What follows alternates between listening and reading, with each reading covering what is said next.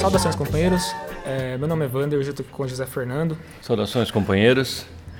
Esse é mais um episódio do Revolucast. Nele nós vamos tratar de, vamos fazer uma análise de conjuntura, vamos falar sobre algumas coisas que aconteceram, que tiveram relevância aí no, no último período.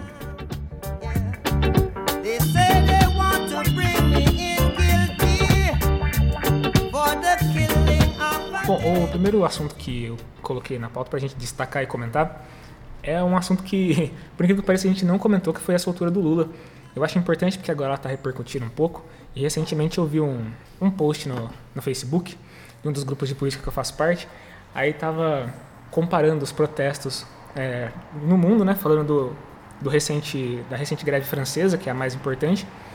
E, e fazendo a mesma pergunta idiota que sempre fazem quando comparam o Brasil com outros países, né? Por que, que no Brasil não está tendo essa movimentação?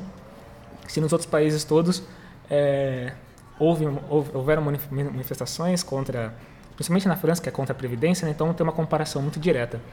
E aí no post, olha qual que era a, a resposta para isso, para esse problema. É que no Brasil o pessoal se concentrou muito tempo é, gritando pela liberdade do Lula. Ah, sim, seria. Isso é inevitável, essa conclusão, que vem de setores da esquerda que querem uma conciliação com o governo Bolsonaro, né?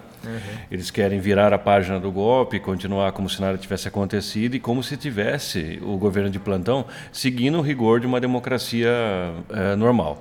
Fato que não é fato isso aí. Por uma série de coisas que vem acontecendo.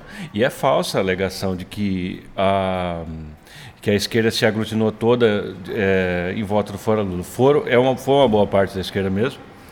Alguns setores do mais à esquerda do PT, né, eh, partidos menores, mas muito aguerridos, participaram disso. eh, outras organizações tomaram essa, essa postura, mas eh, a maioria deles não se policiava ao falar sobre a liberdade do Lula, tudo para não ir contra a luta contra a corrupção, esse tipo de coisa aí, né? E a luta e a liberdade do Lula, como está se mostrando hoje, ela era peça fundamental para o segmento da luta contra o golpe em geral.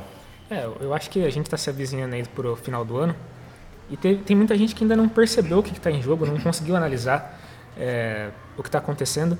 E a gente repetiu isso durante todo o ano, né? Que de fato existe uma, um movimento golpista que, que visa retirar os direitos dos trabalhadores, impor uma agenda neoliberal no país e para isso eles precisam tolher a esquerda, eles precisam fazer um- uma, uma campanha mesmo para impedir que a população se erga, que a população se coloque contra o projeto que eles estão impondo. Então, assim, é, tá tudo relacionado. A gente vê o massacre que ocorreu em Paraisópolis, que também está na pauta, eu coloquei, já vou trazer para a discussão, porque faz parte disso tudo.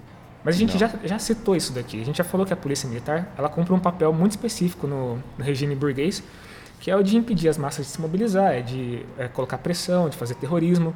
É, matar pessoas na, em Paraisópolis, como eles fizeram, é parte dessa, dessa agenda. Eles colocam o medo, o terror na população através disso. A polícia nada mais é do que um braço da burguesia para fazer com que a população não se mobilize, não se coloque contra. As contradições, como a gente já assinalou aqui durante os, os episódios sobre o marxismo, as contradições entre capitalismo e a vontade popular são enormes.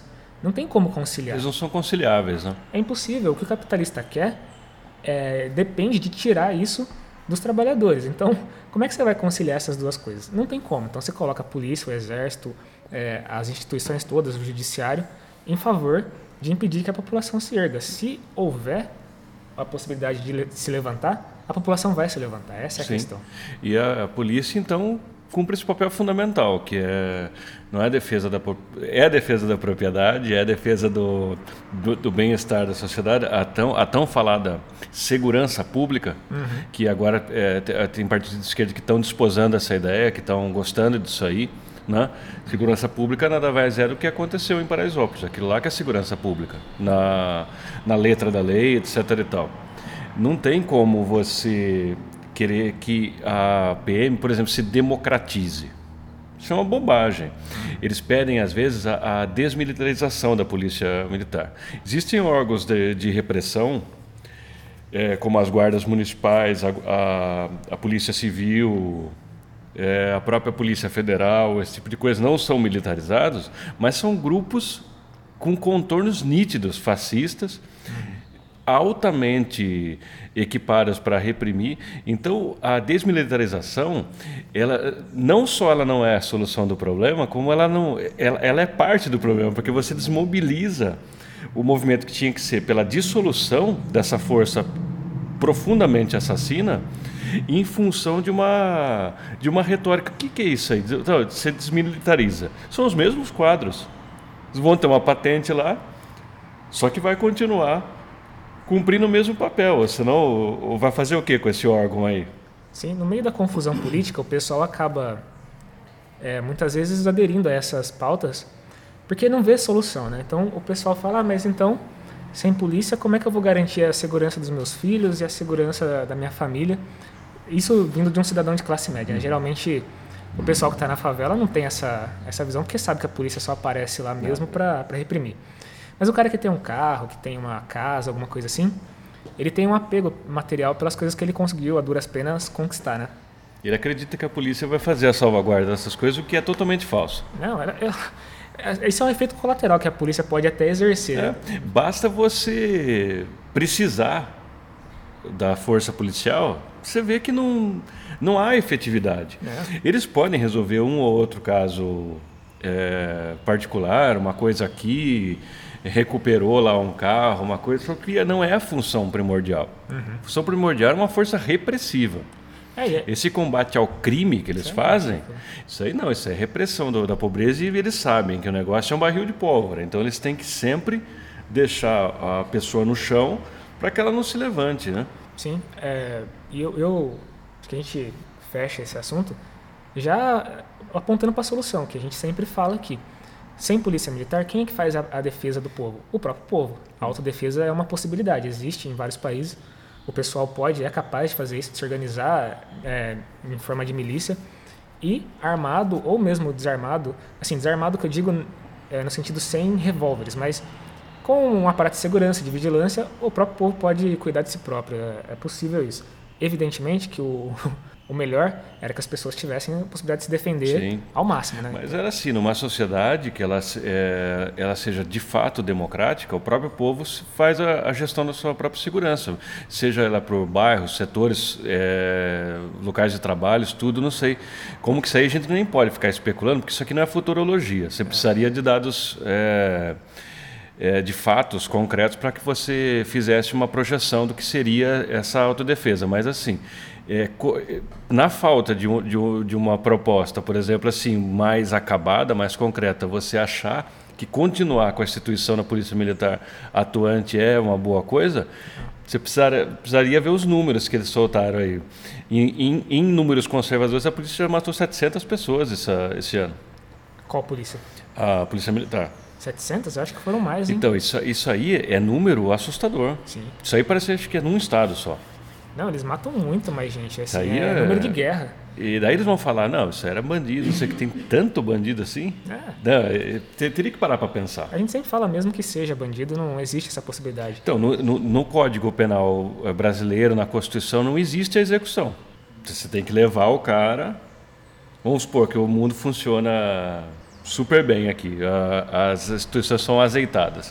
O cara lá faz a busca e apreensão, ele leva o, o criminoso para ter um julgamento, ele tem um julgamento lá isento e depois ele vai ser absolvido ou vai ser culpado. Isso aí não acontece. O policial é, é o cara que busca, é o cara que julga e é o cara que executa a sentença que ge- geralmente é morte para o pessoal periférico. Recomendo aquele, aquele livro lá que eu esqueci o nome do Caco Barcelos, Ah, é, Rota 66, Rota 66. é, co- é, Como Nascem os Monstros. Sim. São livros excelentes que mostram como pra- a. pra- é, sobre o que é a PM. São, são falados por caras que. O Caco Barcelos não é um, jornalista investigativo, mas o outro cara é escrito por um PM, inclusive. Aham. Não, eu, eu já conversei com PMs é, que eu conheci. E é muito engraçado que tem uma fala de um, de- um- de um deles que eu sempre levo comigo. O cara falou, velho, eu trabalho para impedir violência doméstica quando, quando existe, né? E para reprimir tra- traficante de droga que eu sei que não é que não é relevante, né? Meu trabalho, 90% é isso. Os outros 10% é repressão direcionada. Os caras chegam e falam assim, você tem que reprimir tal pessoa, tal movimento, você tem que impedir esse pessoal de... Então o cara, ele sabia que ele funcionava como um cão de guarda da burguesia. Ele tinha total noção disso. A questão é que, e é importante dizer isso também, a gente não está aqui atacando pessoas em particular, Não, nem PMs em particular. A gente, eu conheço alguns, e eu sei que os caras também estão na merda. Só que assim, eles estão compactuando com uma instituição sanguinária, uma instituição que deveria desaparecer. Então também não vou ter. Não vou fazer que nem o Marcelo Freixo ficar abraçando o PM na, Não, não dá, no né? Rio de Janeiro. Os caras estão estão fudidos, mas estão fudendo a sociedade ao mesmo tempo. Né? Então, Até porque no interior pode até ser, mas assim, em grandes capitais, os caras que, que fazem parte dessa corporação, eles são imbuídos dessa ideologia até o talo. Por exemplo, é, a não ser que você é, concorde, seja muito afiliado a esse tipo de ponto de vista, você não vai conseguir ter amizade com um cara assim. Né? Eles são. É, não estou dizendo aqui de bondade ou maldade, os caras têm uma certa linha de raciocínio e é ali que vai Tem uma cultura, que ele prospera, né? tem uma cultura dentro da corporação que é a cultura de, Você veja de combate, né? aquele policial que é do MBL, que sempre está dando azia. Eu esqueci o nome dele aqui. É um fortão? É. Nossa, Ele é cara afiliado ao MBL mas, e é PM também. Vai cortar cana ainda. Aquilo lá, ele é o estereótipo do negócio.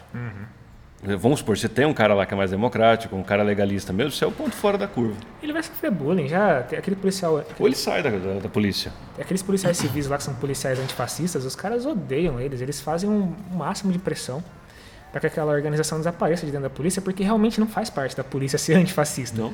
Não tem nenhum sentido, é uma contradição dentro da própria corporação. Então eles existem, tudo bem, é legal a, a iniciativa, mas o ideal é que eles saíssem de lá urgentemente e ajudassem a organizar a defesa popular, já que eles são especialistas, têm é, Treinamento e tal. treinamento e tal.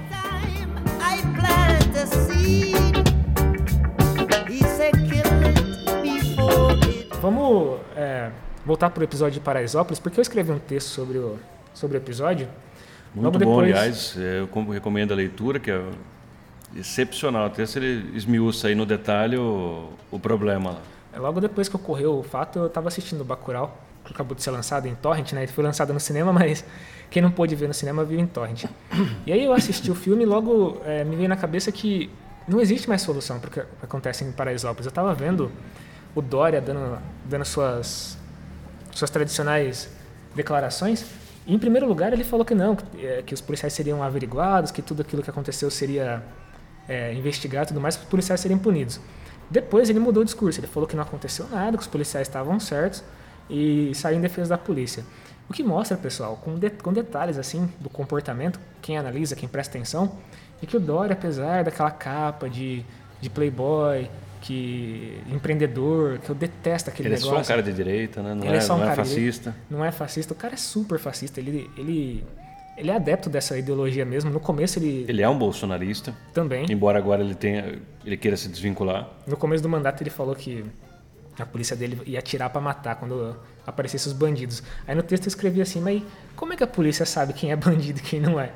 A polícia não sabe, essa distinção aí é feita é, com base assim na cor da pele, no lugar onde a pessoa tá. Exatamente. Se um ricaço é pego num carro de luxo com uma tonelada de cocaína no carro, Isso é um, pelas leis vigentes, é um total bandido. Né? seria um bandido. Aí o pessoal olha e fala, "Ah, não, talvez ele esteja só transportando. Aí ele fala, aí sai na notícia assim, jovem é pego com entorpecentes. Estudante. É estudante, né?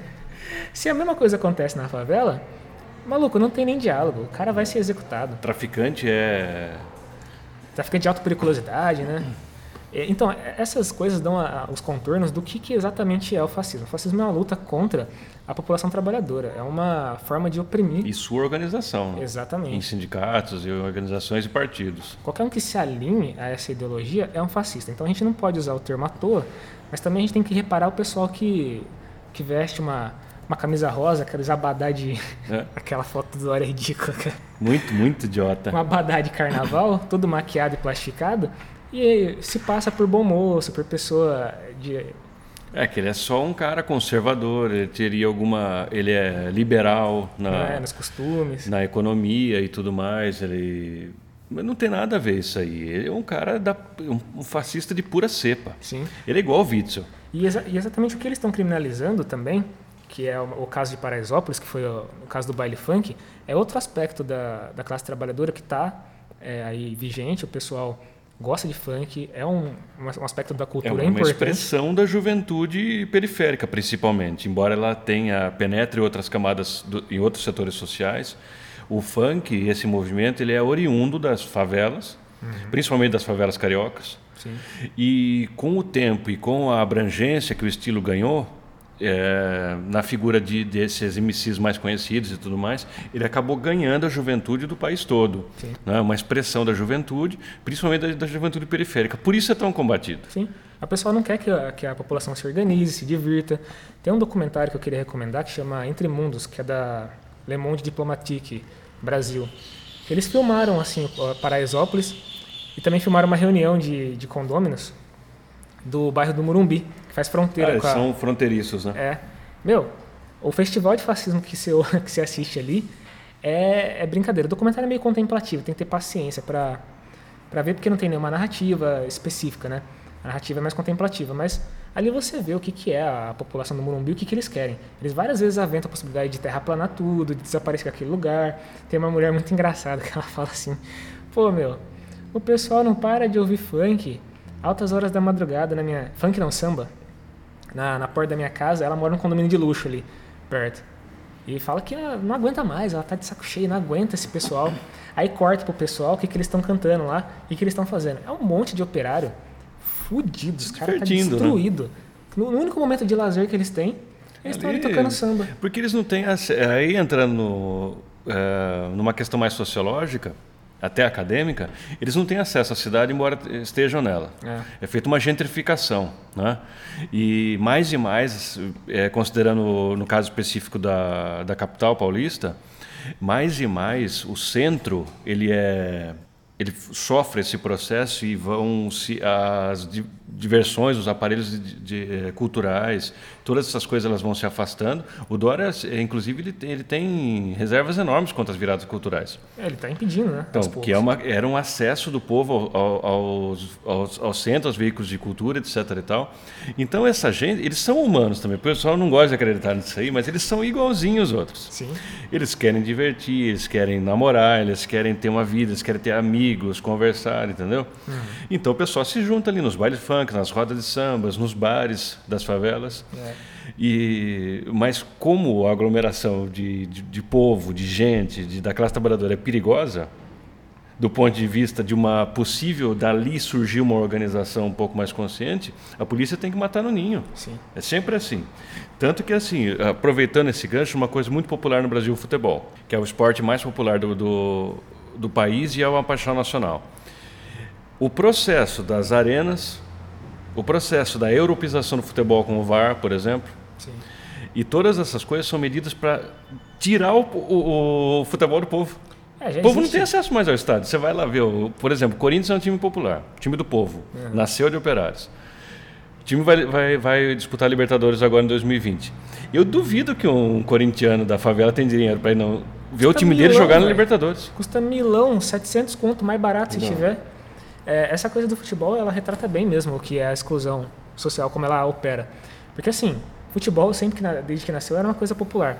Aí você vai assistir o futebol. Aí tem uma porra de um VAR. É um negócio que veio da Europa. Negócio de- você tem aquela porra daqueles pontos corridos. Judicialização do futebol. Eu sei que não é ponto, é, não é ponto comum aqui, se é a favor dos pontos corridos, mas eu detesto aquela porra. Aí judicialização. É, Derrubaram a portuguesa, destruíram a portuguesa É, um com o time- tapetão do Fluminense. Um time de, de tradição, um time operário, aliás. Sim. Ali da região do Canindé, em São Paulo. Meu, acabaram, estão acabando com o futebol. E assim, aí aparece, por exemplo, um jogador bom, que é cultuado, como o Neymar. O cara vai lá, começa a jogar bem, cara, a imprensa Ele é destrói o cara. destruído, ele é atacado, ele não vale nada. Sim, O, o- tem um jogador sueco, um atacante, o Zlatan Ibrahimovic, que ele é um cara muito fanfarrão, ele é um cara engraçado até, ele é... Ele dá umas... é, claro, que é para fazer o marketing dele, umas tiradas arrogantes e tal, uma coisa assim. E ele falou que tinha dado é, para valer uma voadora num, num zagueiro Inter de Milão quando ele jogava na Itália. Se o Neymar dá uma declaração dessa, assassino, olha só a índole desse menino, com o cara não aconteceu nada. Todo mundo riu, entendeu a piada que ele fez porque ele é sueco, porque ele é europeu. É, então. Se o Neymar falar isso aí, meu Deus. Não, Neymar não pode driblar ninguém mais. exatamente. Futebol brasileiro, é, na essência, é isso. Os caras são contra o drible. Eles falam que isso não é futebol. Tem que ser um futebol objetivo, quadrado. Meu, Igual, igual os alemães, né? Parece É. máquina jogando bola. Você não tem mais aqui, aqui é a pátria do Garrincha. Ninguém vai seguir esse negócio aí. É a tentativa tosca de elitizar e de restringir mesmo. Eu não quero ver Brasileirão pontos corridos com VAR e, e decisão judicial. Acaba o jogo, o presidente do time vai ficar dando azia, dando Entra hérsia lá. Tribunal Desportivo. Ah, se for decidir o jogo assim, eu prefiro assistir o, tri- o- o julgamento no tribunal. Então, eu espero o jogo Olha acabar. lá, ele vai entrar com a ação, hein? Foi deferida lá, daí comemora como se fosse um gol, né? Não? Tá rebaixado no tapetão.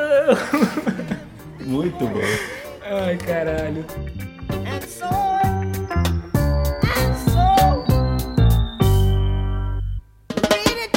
Ou então, é, seguindo a linha de raciocínio, essa questão da, da elitização e da, do fascismo é, tem uma origem é, comum, né? A origem é essa, é impedir o pobre, o povo de, de acessar mesmo os espaços e, e ter alguma, alguma diversão, alguma organização, algum grau de, de autonomia. É, tem mais um, um ponto que eu queria comentar, que é o segundo ponto aí da pauta, que também é muito interessante, a gente não teve a oportunidade ainda de falar, mas está na ordem do dia, vai continuar no ano que vem, que são essas ameaças veladas que o, o Paulo Guedes fez, o Bolsonaro também, a respeito de um novo AI-5. É, tem uma, uma coisa engraçada sobre ditaduras e sobre... Engraçada não, né? Trágico. É tragicômico. Sobre ditaduras e regimes eh, totalitários é que eles começam, eh, aos poucos vão galgando, né? Os próprios militares falaram que eles vão fazer aproximações eh, sucessivas. Sucessivos. Mourão. Mourão disse isso, né? Uma fala dele. E o que a gente verifica eh, nos últimos tempos é exatamente isso. A, a fala do, as falas que eu destaquei são as seguintes, ó. Do Paulo Guedes, a primeira.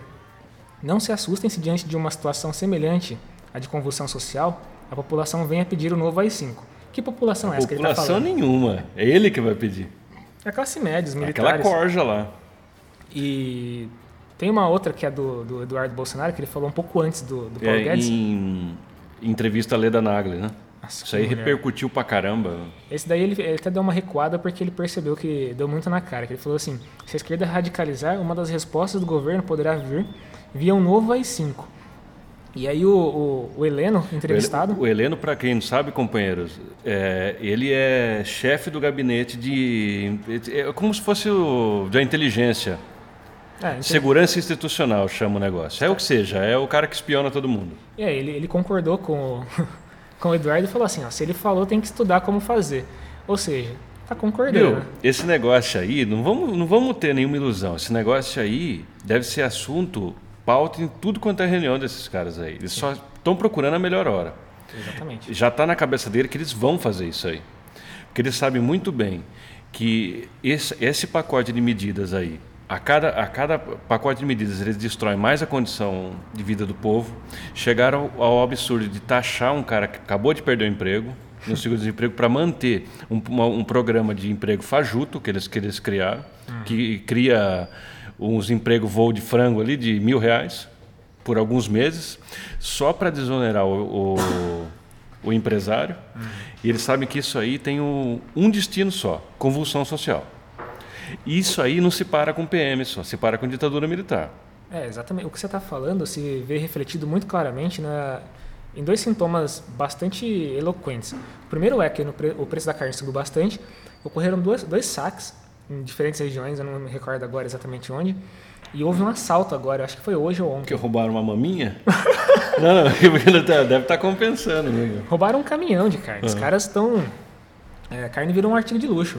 Então, assim, é, o é, essas coisas são sintomas que mostram para onde que a gente está caminhando, que é para uma convulsão social, obviamente. Você dá um emprego de milão e cobra 40 pau no, no quilo da carne, assim, Que é isso?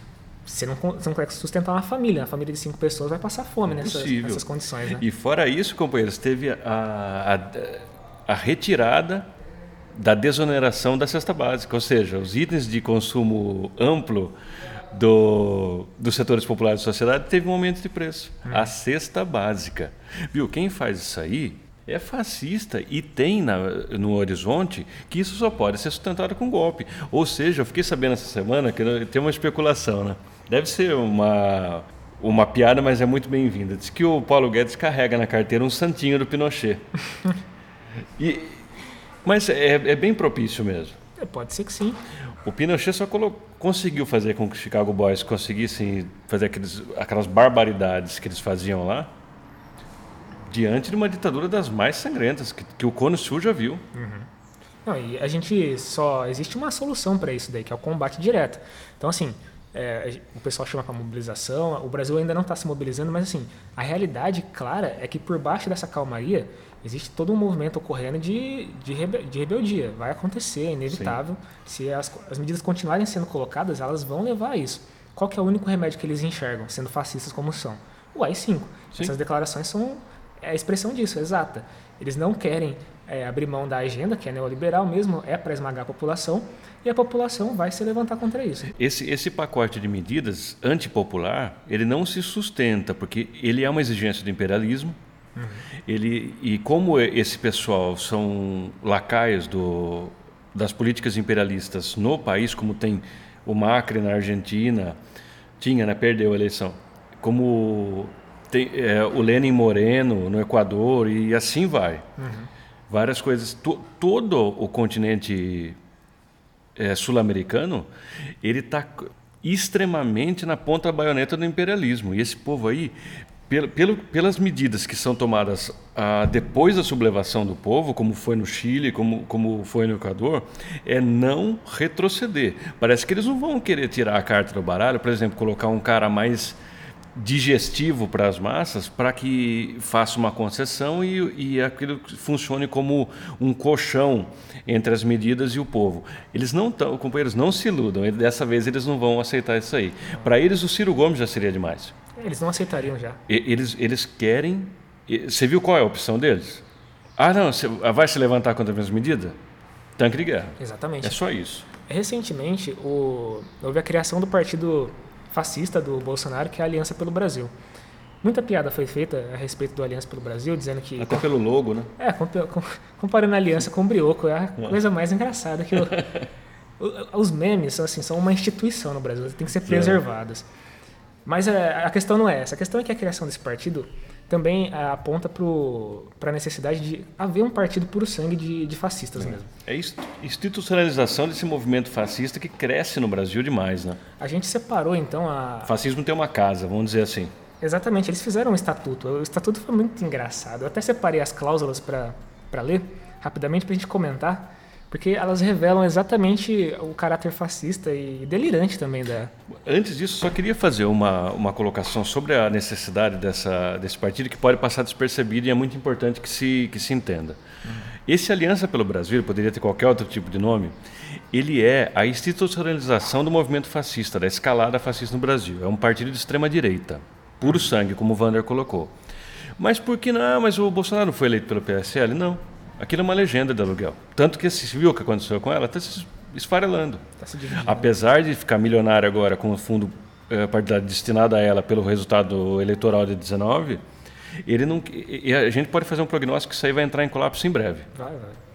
Porque assim, todos os fascistas vão aportar agora no Aliança. Você vai ver muita gente boa eh, entrando lá, entendeu? Um pessoal que você que estava com vergonha, não se sentia representado, achava que o PSDB era de esquerda, agora eles não encontraram uma casa. É, eles estão à vontade para para desposar essa ideologia fascista deles. Então eu vou, vou narrar um pouco do que, que é na, mediante os, as cláusulas da, de quem quer fazer parte da Aliança pelo Brasil. Olha só que loucura. Defesa da democracia, da soberania popular, representação política e da dignidade humana e limitação do poder. Isso aí já é um absurdo. Esse, parágrafo aí eles escreveram qualquer coisa. Qualquer coisa. O respeito aos valores culturais, religiosos e identidade do povo brasileiro. Você, para, Mentira também. você olha e fala, nossa, que Não, pessoal democrático, né? Aí você vai, agora começa a brincadeira mesmo. Defesa da vida desde a concepção Vejam só. e do direito da legítima defesa, inclusive por meio da garantia do acesso às armas como seu colorário necessário. Aí é, tem uma Tá, série de é- demagogias, É, é, isso é só demagogia. a questão de vida. Ataque contra os direitos da, da reprodutiva da mulher, etc, etc. Num parágrafo só, eles misturam o direito de, de portar armas que eles fingem que querem, né, mas na verdade não querem. E também fazem um ataque, a, como você disse, ao direito reprodutor da, da mulher, com essa falácia de que a vida é, começa É, na concepção. Sim, sim, discutir, discussão é idiota. Você tem que dar o direito democrático do aborto. Sim. Aí tem a, mais um parágrafo, a proteção da infância, de combate a qualquer ideologia que busque a erotização das crianças ou desvir- desvirtuamento de sua condição natural e da formação de sua personalidade. Aí já começou a sessão papel alumínio do, do programa partidário, né? É, vai entrar o escola sem partido, essas loucuras aí. Combate ao crime ali, ó. Combate ao crime, garantia da ordem social, moral e jurídica. Quem que garante a ordem moral? Quem que é, o que, que é moral? Isso é uma Que discussão Lava milenar. É? Isso aí, eh, na verdade, esse negócio aí é um amontoado de porcaria que ele tem como função aglomerar os fascistas e institu- institucionalizar isso aí. Companheiros, é o seguinte, houve uma perda de, do arquivo no final onde a gente ia concluir a análise do Aliança para o Brasil e passar alguns recados. Então a gente vai deixar isso para o próximo episódio. A gente agradece quem ouviu até aqui e a gente se vê na próxima, beleza? Falou!